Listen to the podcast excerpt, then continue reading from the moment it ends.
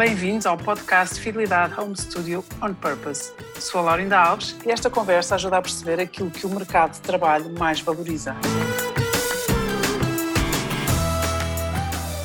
Hoje com Martim Pipa, 25 anos, ex-aluno da Nova, de gestão, com mestrado em gestão também feito na Nova, professor assistente na Nova SBE, aliás, fomos professores na mesma cadeira, atualmente consultor na Deloitte, consultor de estratégia e operações na Deloitte e fez seis meses em Luanda, seis, seis meses de experiência em Angola. Uh, Bem-vindo, Martim. Hoje a nossa Obrigado, conversa é sobre recrutamento e o que é que achas que o mercado valoriza mais quando os alunos das universidades como a Nova saem todos ultra preparados e saem das melhores universidades, mas todos eles com currículos extraordinários. Como é que se diferenciam? Um, Laurinda, eu acho que houve aqui uma, uma, uma, grande alteração naquilo que o mercado de trabalho valoriza hoje em dia. Acho que as coisas eram muito diferentes no, antigamente, na geração, se calhar, de, de, dos meus pais. E acho que nessa altura um, as empresas valorizavam muito mais as competências que são técnicas, as chamadas hard skills, ou seja, as empresas estavam muito mais preocupadas em saber que as pessoas tinham bons cursos, boas notas, e, e, acho que se resumiu um bocadinho a isto. E acho que, acho que houve aqui uma grande alteração para os dias de hoje, porque as empresas hoje em dia estão, estão preocupadas, digamos assim, e valorizam três grandes coisas. E é importante dizer que é muito difícil pôr uma ponderação da importância de cada uma delas, porque eu acho que são as três mesmo muito importantes. Então, a primeira, as hard skills, como é óbvio que não deixaram de ser valorizadas, é muito importante as pessoas terem as competências técnicas, o, o sabermos falar outras línguas, o sabermos utilizar ferramentas para o nosso trabalho, portanto, todo o conhecimento mais técnico. Em segundo lugar, as soft skills, que são as nossas competências comportamentais, as nossas competências uh, relacionais, ou seja, a maneira como nos relacionamos com os outros, a nossa capacidade para expor as nossas ideias, expor os nossos projetos e, e agarrar as pessoas, sabê-las trazer para junto de nós e para as nossas iniciativas. E por último, e que eu acho que é igualmente importante a estas duas que, que já referi, é a nossa marca individual. E como o nome indica, é única. Cada, cada pessoa tem, tem a sua marca. E, e, esta marca é, no fundo, a maneira como nós processamos tudo aquilo à, à, nossa volta, é as nossas experiências, os nossos voluntariados, os desportos que fazemos, os nossos interesses, as nossas motivações, o nosso propósito. E, e pelo que eu tenho visto e, e, na minha experiência, quando eu estava a acabar o mestrado e nós estávamos a fazer já todos ao mesmo tempo várias entrevistas para sítios diferentes, posso dizer que uma das coisas que, que eu consegui perceber e nas entrevistas que fiz, todas as empresas, sejam elas startups, sejam elas bancos, eh, grandes empresas, pequenas empresas, todas querem saber o nosso propósito, porque é que nós nos estamos a candidatar e mais do que isso, porque é que nós fizemos cada coisa que fizemos até hoje. Ou seja, porque é que eu tirei o curso em gestão, porque é que fiz o mestrado em gestão, porque é que fiz voluntariado na associação X ou Y e, e estão mesmo preocupadas em saber porque é que nós tivemos essas experiências, se foi uma decisão ponderada e, acima de tudo, o que é que retiramos dessas experiências. E, e acho que é isso que, que nos pode diferenciar das outras pessoas. Isso é muito interessante porque ter um bom CV com muitas entradas não chega as pessoas esperam que esta pessoa saiba dizer o propósito, os porquês e os paraquês, não é? Qual foi o sentido que deram aquilo, mas também como é que interpretam a experiência e como é que ligam a experiência aos conhecimentos. É isto? É isso. E, e outra coisa, Laurinda, uh, que é interessante é que se nós pensarmos bem, todas as hard skills, o conhecimento técnico, pode ser, em último caso, ensinável no trabalho. Ou seja, acho que já todos passamos por isto, que é chegarmos no dia, no dia 1 um de um trabalho novo e sentirmos que não sabemos fazer nada. E isso é normalíssimo. Agora, a marca individual não pode ser ensinada porque cada pessoa tem a sua e acho que é isso, é, é, é a marca individual que nos distingue uns dos outros. Martim, a marca individual não pode ser eh, ensinada, mas pode ser aperfeiçoada, não é? Numa lógica de bem é melhor, eu ir melhorando aquilo que pode ser melhorado, aceitando aquilo que não pode ser eh, mudado, mas no fundo a marca individual tem muito a ver com uh, também a motivação, o entusiasmo, a paixão, Exatamente. a convicção, uh, tem muito a ver com maturidade, tem muito a ver com autoconhecimento e isto é ultra valorizado. Sim, e é interessante a Laurinha ter pegado no tema da motivação, que eu acho também que é super importante. Acho que além da marca individual existem muitas outras coisas que estão incluídas também. A nossa motivação, o nosso empenho, a nossa vontade de estar lá, o propósito, todas estas coisas são muito importantes. E a motivação, uh, e agora falando um bocado da minha realidade, que estou em consultoria, em consultoria nós, nós trabalhamos em projetos e trabalhamos com equipas diferentes, empresas diferentes, indústrias diferentes.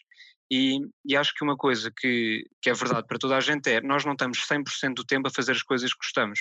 Portanto, podemos gostar muito do nosso trabalho, mas nunca estamos 100% a, a fazer as coisas que gostamos e há momentos em que estamos com, com coisas que não gostamos tanto e, e com os projetos também funciona assim. Eu acho que é uma, uma qualidade que é muito valorizada pelas empresas, uh, as pessoas que conseguem ter percepção disso e que se conseguem ter uma grande capacidade de, de, se motivar, até porque a motivação eh, gera-se internamente, ou seja, eu não vou ter pessoas todos os dias ao meu lado a dizer, Martim, olha, anda lá a trabalhar que hoje o dia vai ser muito agir.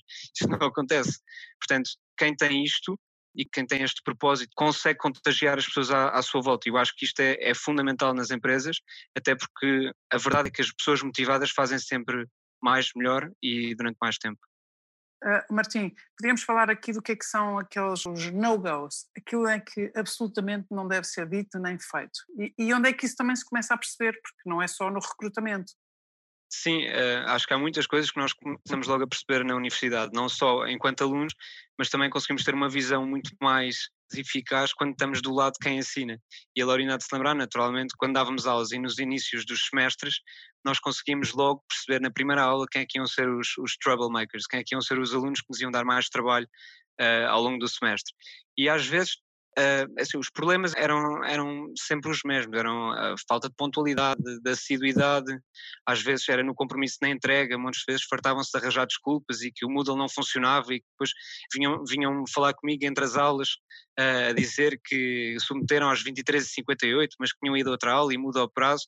Pronto, e estes alunos, estas coisas não funcionam depois no mundo do trabalho, é, é, é mesmo um no-go. E transpondo um bocado para o, para o lado da consultoria, que é, que é a minha realidade, o compromisso na entrega é das coisas mais importantes. As nossas chefias terem capacidade para confiar em nós e para dizer naquela data aquilo vai estar pronto, nós temos mesmo que assegurar que está pronto e, portanto, não há desculpas das 23h58 nem que o módulo não funcionava. Isto leva-me aqui a uma outra questão que é, há uma atitude que o mercado valoriza extraordinariamente, que é uma atitude de superação, é uma atitude de gerir o imprevisto, portanto, não se assustar com o imprevisto, e voltamos aqui à pandemia, não, não se assustar quando as coisas parece, parece o fim da linha e sabemos que há futuro, não sabemos é quando nem como, e também uma atitude de entusiasmo. Isto vale imenso numa entrevista de emprego, não vale?